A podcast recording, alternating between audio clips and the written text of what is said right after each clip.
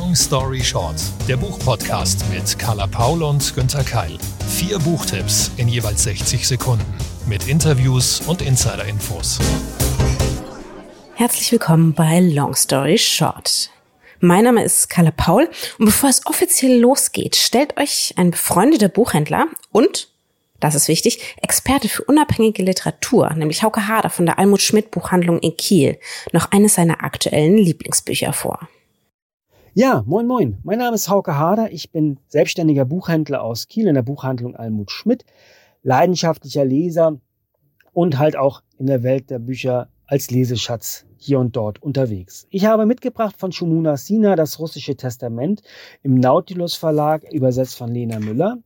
Shumuna Sina hat schon immer wieder Leseschätze geschrieben, die ich mit großer Begeisterung lese. Und dieses Buch ist tatsächlich eine Liebeserklärung an die Literatur und in die Kraft der Literatur, was diese bewirken kann, was man nicht mehr wegdenken darf. Es spielt in Kalkutta in den 80er Jahren Tanja, die einen russischen Namen trägt, das hat sie ihrem Vater zu verdanken, weil der hat eine kleine Buchhandlung, der halt mit Übersetzungen handelt sie halt dementsprechend immer wieder an die Literatur herangeführt wird. In Folge als Studentin, als sie das Rebellische durchlebt, wird sie auf einen russischen Verleger, Journalisten, aufmerksam, der in den 20er Jahren in Russland tätig war, aber halt auch dementsprechend sich politisch in Gefahr gebracht hat und kurz knapp den Todesurteil entkommen ist.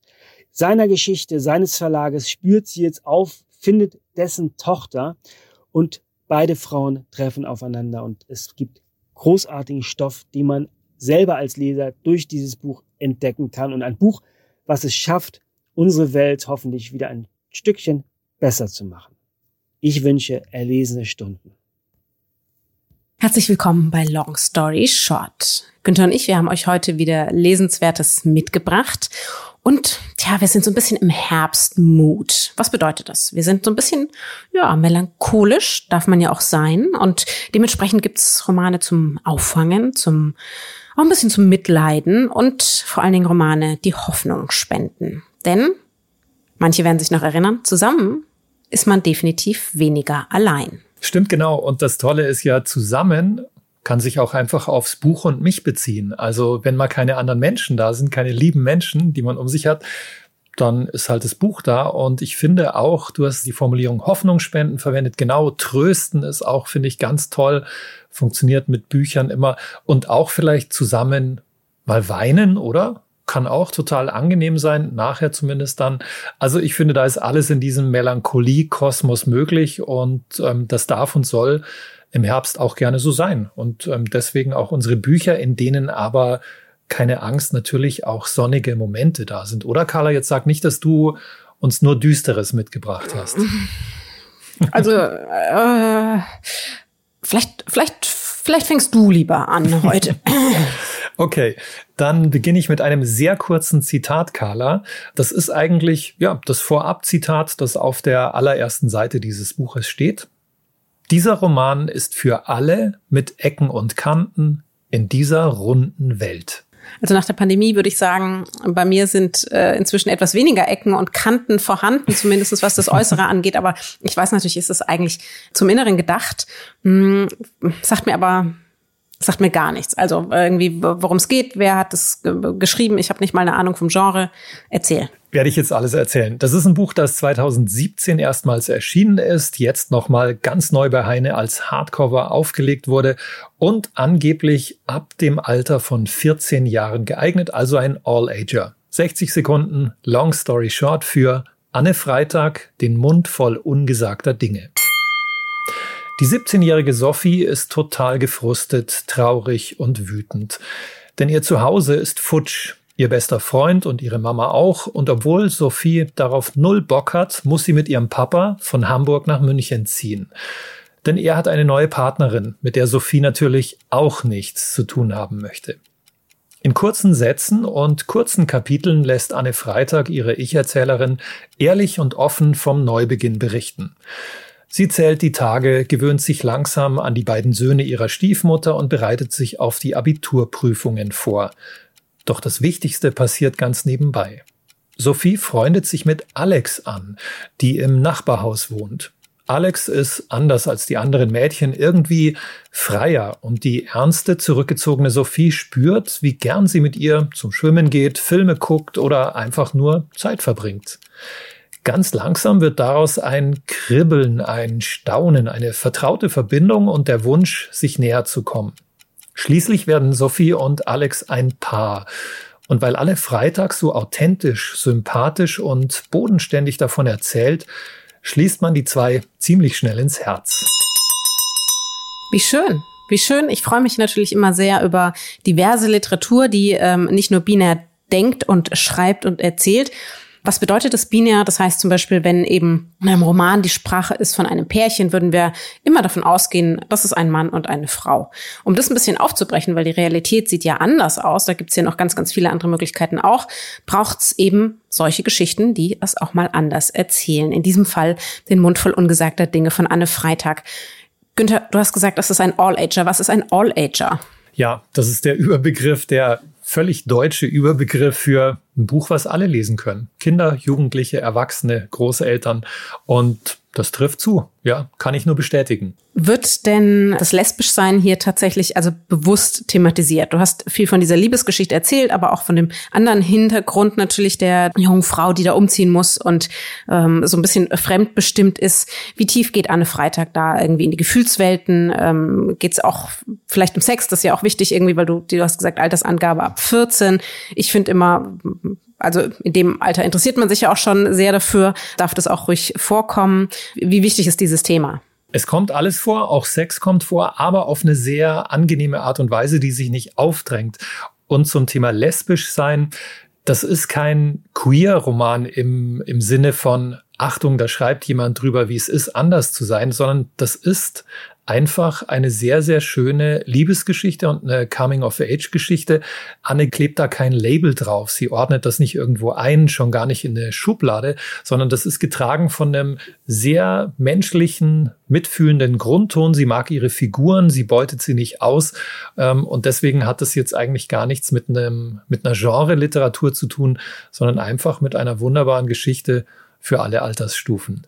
Anne Freitag ist ja selbst auch sehr beliebt tatsächlich bei ihren Leserinnen. Das ist nicht der erste Roman, den, den sie schreibt. Ähm, sie ist auch eine wortwörtlich ausgezeichnete Autorin, ist für ihre ähm, Jugendromane auch schon preisgekrönt worden.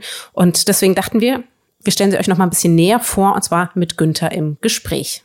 Genau, das war schön. Ich habe ein bisschen mich mit Anne unterhalten. Sie hat ja im Nachwort von diesem Roman geschrieben, Sophie und Alex werden immer tief verborgen sein in den Kammern meines Herzens. Ja, und tatsächlich ist die Verbindung zu den Figuren noch heute da.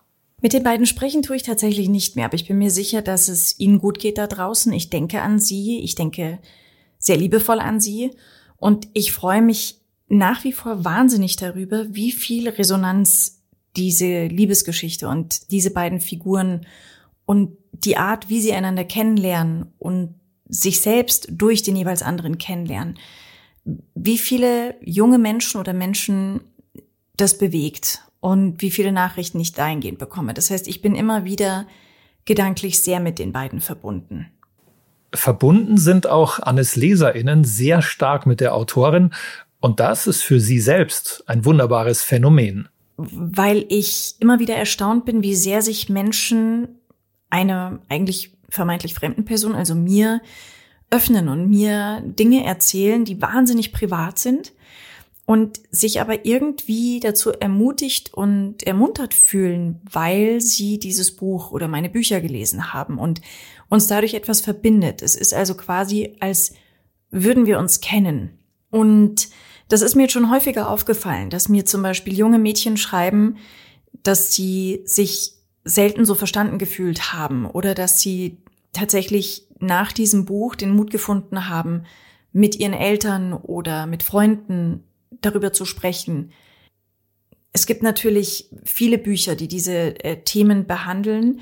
Ich habe das eben nie als ein Buch gesehen, das dieses Thema behandelt, sondern für mich ging es einfach um eine junge Frau, die nicht erwachsen ist, aber auch kein Kind mehr, die in einer Patchwork-Familie ist, in einer völlig neuen Situation und die sich dann eben auch noch in ein Mädchen verliebt. Also mehr Neues auf einmal geht ja kaum. Und es ist eine Geschichte über Liebe. Und ich finde schön, dass sie ähm, von den meisten Menschen einfach auch als genau das verstanden wird. Das bedeutet mir wirklich viel. Der Roman ist ja vor vier Jahren erschienen. Kann es sein, dass es inzwischen immer mehr jungen Menschen leichter fällt, über ihre sexuelle Orientierung zu sprechen? Allein schon, weil viel mehr drüber geschrieben und diskutiert wird? Ich glaube schon, dass die LGBTIQ-Diskussionen die Social Media und Instagram-Blase verlassen. Ich glaube aber, dass Veränderung leider häufig länger braucht, ähm, als viele von uns es gerne hätten. Denke aber, dass wir da schon auf einem sehr guten Weg sind und dass nicht nur die Community lauter wird, sondern auch diejenigen, die darin keinen Unterschied sehen. Also die wirklich der Meinung sind, dass Liebe Liebe ist und meiner Meinung nach kann es keine andere Meinung geben. Ich finde es einfach wichtig, dass man nicht eine Art der Liebe über eine andere stellt. Ich verstehe auch gar nicht, wie man auf diese Idee kommen kann. Das verstehe ich wirklich auch nicht. Interessant bei Anne Freitag ist ihre Entwicklung als Autorin. Ihre letzten beiden Bücher sind Thriller aus schwarzem Wasser und ganz frisch erschienen Reality Show. An bestimmte Zielgruppen denkt sie beim Schreiben allerdings nie und irgendwie braucht Anne beides, den Thrill und die All-Ager. Ich liebe die Spannungsbücher. Ich kann mich da auf eine ganz andere Art austoben. Die sind sehr handlungsgetrieben, was auch eine schöne Abwechslung ist. Und sie gehen nicht auf die Art tief, dass ich so sehr mit den Figuren mitleiden muss. Was jetzt nicht heißt, dass es für sie der reinste Spaziergang ist, aber ich gehe eine nicht ganz so tiefe Beziehung zu den einzelnen Figuren ein, weil es viel mehrere gibt in den Spannungsromanen und ich häufig den Fokus bei den All-Age-Büchern wirklich auf ein, zwei, drei Personen lege und mit denen dann wirklich eine sehr intensive Zeit verbringe. Und ich liebe All-Age-Romane. Ich merke auch, dass also ich habe jetzt gerade wieder angefangen, an einem zu schreiben. Ich werde den, den Jugendbüchern, den All-Age-Büchern auf jeden Fall treu bleiben, weil ich das Gefühl habe, dass die das Sinnstiftende für mich beim Schreiben sind. Der Austausch danach und auch die Reaktionen von den LeserInnen. Also es sind ja hauptsächlich Leserinnen, aber es gibt schon auch ab und zu Leser. Das bedeutet mir mit am meisten. Vielen Dank an Anne Freitag. Ja, und ich glaube, Carla, wir machen jetzt einen ziemlich harten Cut. Spannung und Dunkelheit drohen auf uns zuzukommen. Ich beginne mit einem Zitat. Die Gesichter der Leute an Bord werden blass, wenn sie unter der Brücke hindurch über die Grenze zwischen Trost und Vernichtung strömen, zwischen Lyrik und Blut. Vor ihnen türmen sich die Felsen auf, die Kaskade eines sich zurückziehenden Meeres schwemmt sie in den schäumenden Rachen eines neugeborenen Wasserfalls. Das ist die Todeszone. Puh, mir läuft schon eiskalt den Rücken runter. Poetisch, aber sonst deutet es für mich natürlich klar auf Spannungsliteratur hin. Ja, spannend ist es auch tödlich ebenfalls. Und klar, lesenswert sowieso, sonst hätte ich es nicht mitgebracht. Aber das war mir schon klar, als ich den Roman in der Vorschau entdeckt habe. Und ich habe mich so, so, so gefreut, weil allein der Autorenname ist für mich schon Garant für gute Literatur. Und warum das für dich so ist, bin ich mir sicher, erklärst du uns jetzt, oder? 60 Sekunden, Long Story Short. In die Arme der Flut von Gerard Donovan, übersetzt von Thomas Gunkel, erschienen als gebundene Ausgabe im Luchterhand Verlag im Oktober 2021 auf 320 Seiten.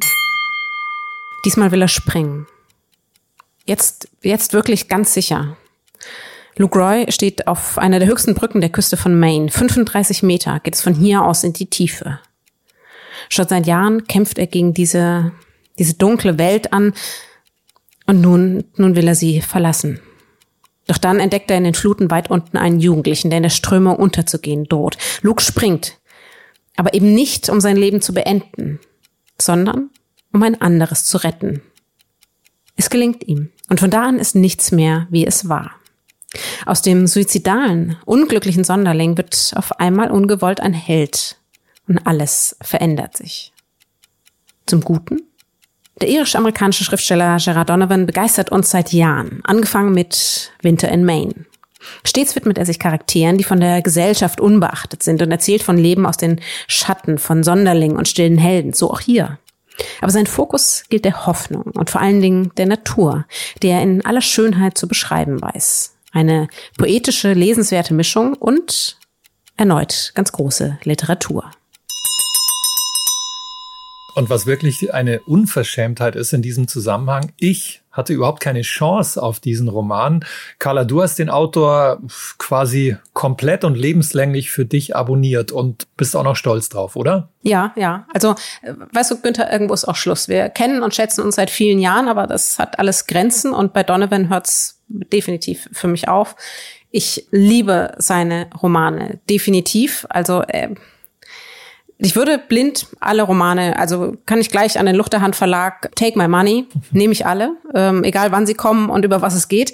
Bisher gibt's drei Romane, die auch ins Deutsche übersetzt worden sind. Winter in Maine, das war, glaube ich, auch der, der größte Erfolg. Äh, ein bitterkalter Nachmittag, so wie jetzt eben in die Arme der Flut.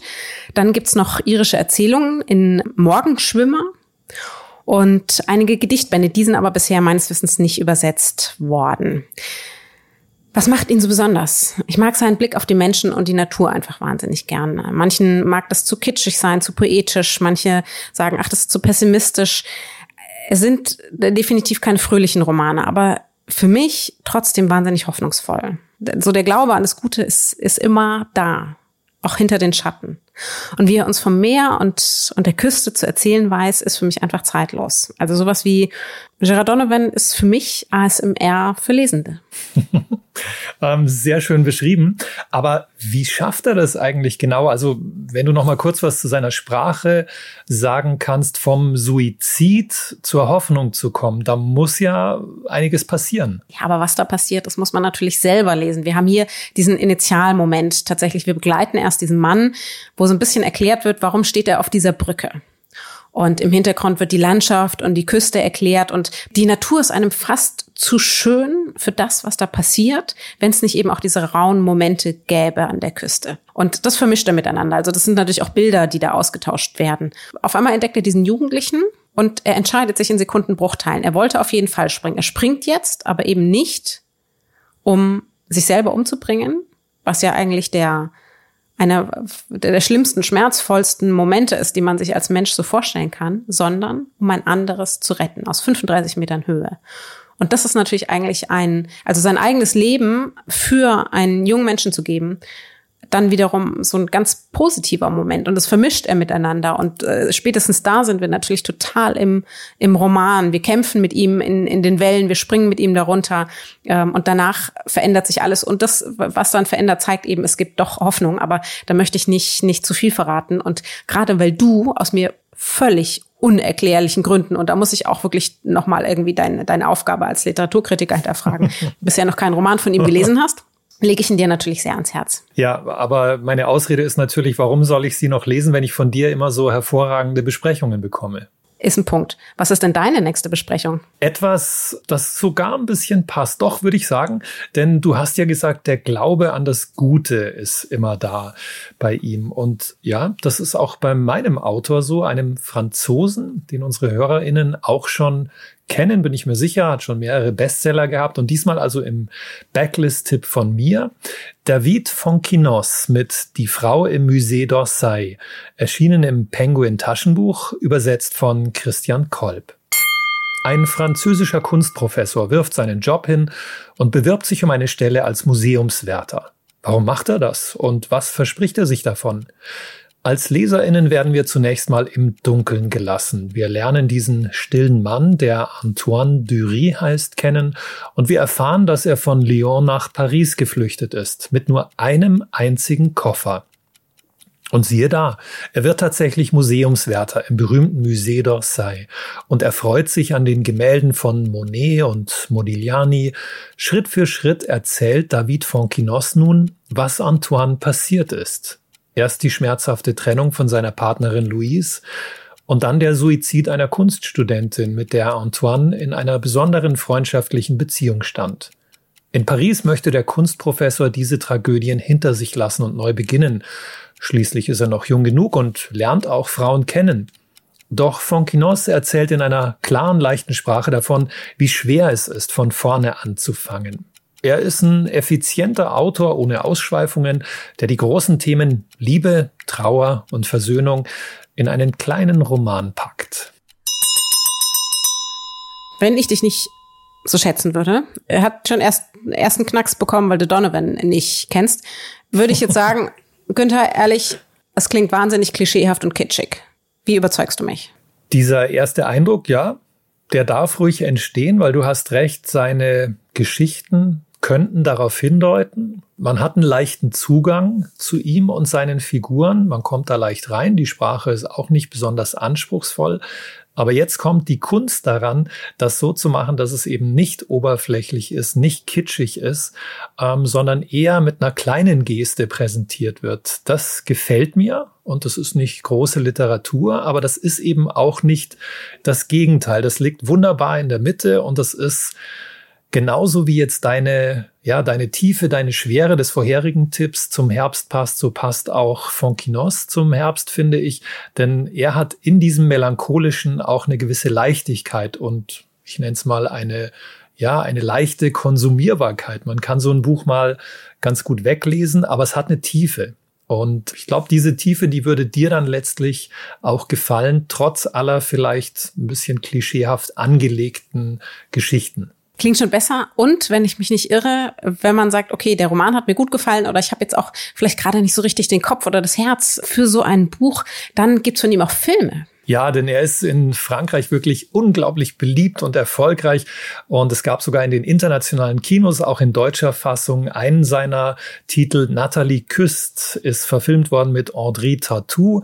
Wirklich schöner Film, auch ein schöner Roman. Ähm, das ist dann, ja, vielleicht auch was für den Winter, aber auch für den Sommer. Also eine, eine schöne Liebesgeschichte.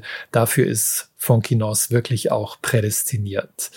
Und Carla, damit du dich nicht mehr so mit den oberflächlichen oder vermeintlich oberflächlichen Gefühlen beschäftigen musst, ähm, hast du uns ja jetzt einen ganz großen Literaten rausgesucht, der in der intellektuellen Szene Amerikas hochgehandelt wird. Das stimmt.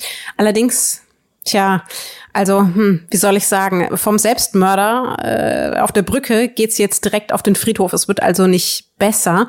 Ich kann ja aber nichts dafür, dass die von mir bevorzugten Titel sich eben auch eben eher mit den Schattenseiten des Lebens beschäftigen. Und pessimistisch ist keines der Bücher. Ganz im Gegenteil. Okay, gut, dann erzähl uns mal von den literarischen Leichen. 60 Sekunden Long Story Short mit George Saunders und Lincoln im Bardo. Übersetzung Frank Heibert, als Taschenbuch im BTB Verlag erschienen, 448 Seiten. Kurz nach Beginn des amerikanischen Bürgerkriegs stirbt Willie, der elfjährige Sohn des Präsidenten Abraham Lincoln, an Typhus. Der berühmte Vater besucht das Kind auf dem Friedhof in der Gruft. Er reist ins Zwischenreich, das sogenannte Bardo, und trifft dort auf aberdutzende Geister, die uns vielstimmig und vielseitig von der damaligen Gegenwart erzählen. Das sind Zitate, Berichte, Lebensgeschichten von Weißen, von Schwarzen, von Freien, von Sklaven, von Soldaten, Männern, Frauen, Mächtigen und Armen. Sie jammern, sie schwärmen, sie teilen ihre Erinnerung mit uns. Diese ungewöhnliche Art der Erzählung erfordert ein Umdenken bei den Lesenden. Wir springen beständig zwischen der Form und dem Inhalt. Wir sind überrascht, gespannt, interessiert, wie manchmal auch überfordert, aber eben definitiv immer gefordert und auch grandios unterhalten. Ein historischer, na, nennen wir es mal Roman von Saunders, der vorher mit Kurzgeschichten berühmt und für dieses Buch mit dem Man Booker Preis ausgezeichnet wurde wem die klassischen Erzählungen zu langweilig sind, wer zurückgehen möchte in die amerikanische Vergangenheit, die dadurch eben auch viel von der Gegenwart erklärt, dem sei dieses großartige Stück Literatur ans Herz gelegt. Du hast völlig recht, großartiges Stück Literatur und das ist jetzt wirklich eine Übereinstimmung, eine zeitliche. Ich hatte letztens bei mir in meiner Radiosendung bei Ego FM einen Musiker, der gesagt hat, dieses Buch, was du gerade vorgestellt hast, ist sein Lieblingsbuch aller Zeiten. Also von daher, ja. Ich muss allerdings gestehen, obwohl ich Saunders sehr schätze, ich hatte Schwierigkeiten damit, Carla. Ich also du hast es ja selber schon gesagt, man wird überrascht, ähm, man ist gespannt, das ist nicht ganz äh, konventionell und ich bin da echt ausgestiegen. Also es, ich konnte selber nicht fassen, äh, dachte mir, nee, Saunders magst du doch. Was hält einen trotzdem dran? Ich mag es tatsächlich immer mehr, wenn meine klassischen Lesegewohnheiten, wie ein Buch auszusehen hat, wie ein Roman eine Handlung auszusehen hat, aufgebrochen werden. Also wir werden irgendwo reingeschmissen und dann entwickelt sich eine Handlung, dann haben wir einen Spannungsbogen, dann gibt's vielleicht noch zwei, drei Änderungen und dann ist es zu Ende. Bums. Das bin ich gewöhnt durch die Schule, durch das Studium, durch viele, viele, viele Aberhunderte von Romanen. Und dann ist natürlich jemand, der da mal anders rangeht, das fühlt sich erstmal fremd an beim Lesen, ne? Es ist ein ganz anderer Blickwinkel, wie man erzählen kann. Und gerade das hat mir so gefallen. Und ich habe mir gedacht, nee, du bleibst da jetzt auch dran, auch wenn sich das im Kopf erstmal seltsam anfühlt, auch wenn du stolperst darüber, wenn du gefordert wirst. Weil eigentlich ist es ja auch das, was ich von der Literatur will. Also ich freue mich ja, wir können ja nicht die ganze Zeit sagen, oh, ich würde mal so gern was Neues lesen und irgendwie diese Copycats, das ist immer alles das Gleiche. Ja, das ist schön, das ist bequem. Wir freuen uns auch, wenn wir auf dem Sofa mal was Erwartbares haben, aber Saunders, der fordert. Und das ist ein, ein spannender Stil. Darauf müssen wir uns einlassen, wenn wir es denn wollen. Und ich finde, man wird belohnt. Selbst bei kleinen Strecken, ähm, das kann man überwinden und dann wird's wieder witzig und klug. Und also es, ist, es sind lauter so Wellen irgendwie, in denen man mitgehen kann. Aber natürlich, man muss auch so ein bisschen der Typ dafür sein, man muss in der passenden Phase sein. Und ähm, von daher, ich würde auch sagen, wenn mich jemand nach, nach ähm, herausfordernder großer Literatur fragt, würde ich sagen, klar, auf jeden Fall lies Lincoln im Bardo. Aber ich weiß ja, ähm, man kann trotzdem, selbst wenn man dieses Buch nicht gut fand, Sonders-Fan sein. So wie du, der da noch einen ganz anderen Roman bevorzugt. Das stimmt. Äh, danke, dass du es ansprichst, weil ich dachte schon, wenn Carla jetzt nicht erwähnt, dass Saunders noch diesen unglaublichen, diesen wunderschönen, diesen fantastischen kurzen Roman geschrieben hat, und zwar Fuchs 8, dann drehe ich ihr das Mikro ab. ähm, Darf ich es kurz noch empfehlen? Also Fuchs 8 ist einfach eine so schöne Parabel über, ja, über Mensch und Tier, über Gut und Böse, über Liebe und Gewalt. Sowas liest man wirklich nur alle 10, 20 Jahre. Das ist ein junger Fuchs, der die Geschichte erzählt. Und es ist ganz kurz. Das ist eigentlich fast so kurz wie eine Kurzgeschichte. Da gibt es ein paar Illustrationen dazu. Wunderschön, erzählt viel über uns und die Tiere und das Leben.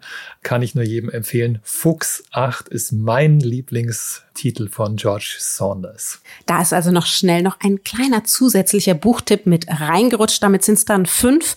Und wir, ja, schon wieder am Ende von Long Story Short, aber natürlich nur für heute.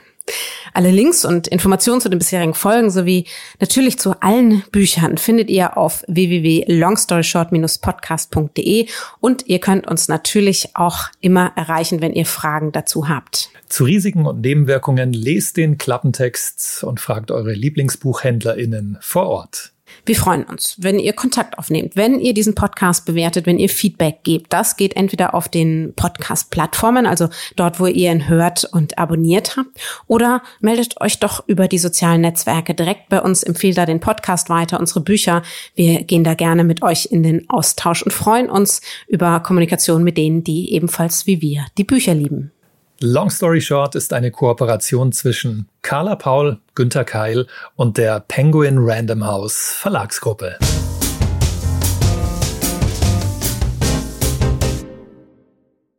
Zum Schluss möchte ich euch noch den Podcast meiner Kollegen Stefanie Stahl und Lukas Klaschinski ans Herz legen. Worum es bei ihnen geht, erzählen sie euch am besten selbst. Hallo, hier sind Stefanie Stahl und Lukas Klaschinski. Wir machen den Podcast So bin ich eben, der Psychologie-Podcast für alle Normalgestörten. Ja.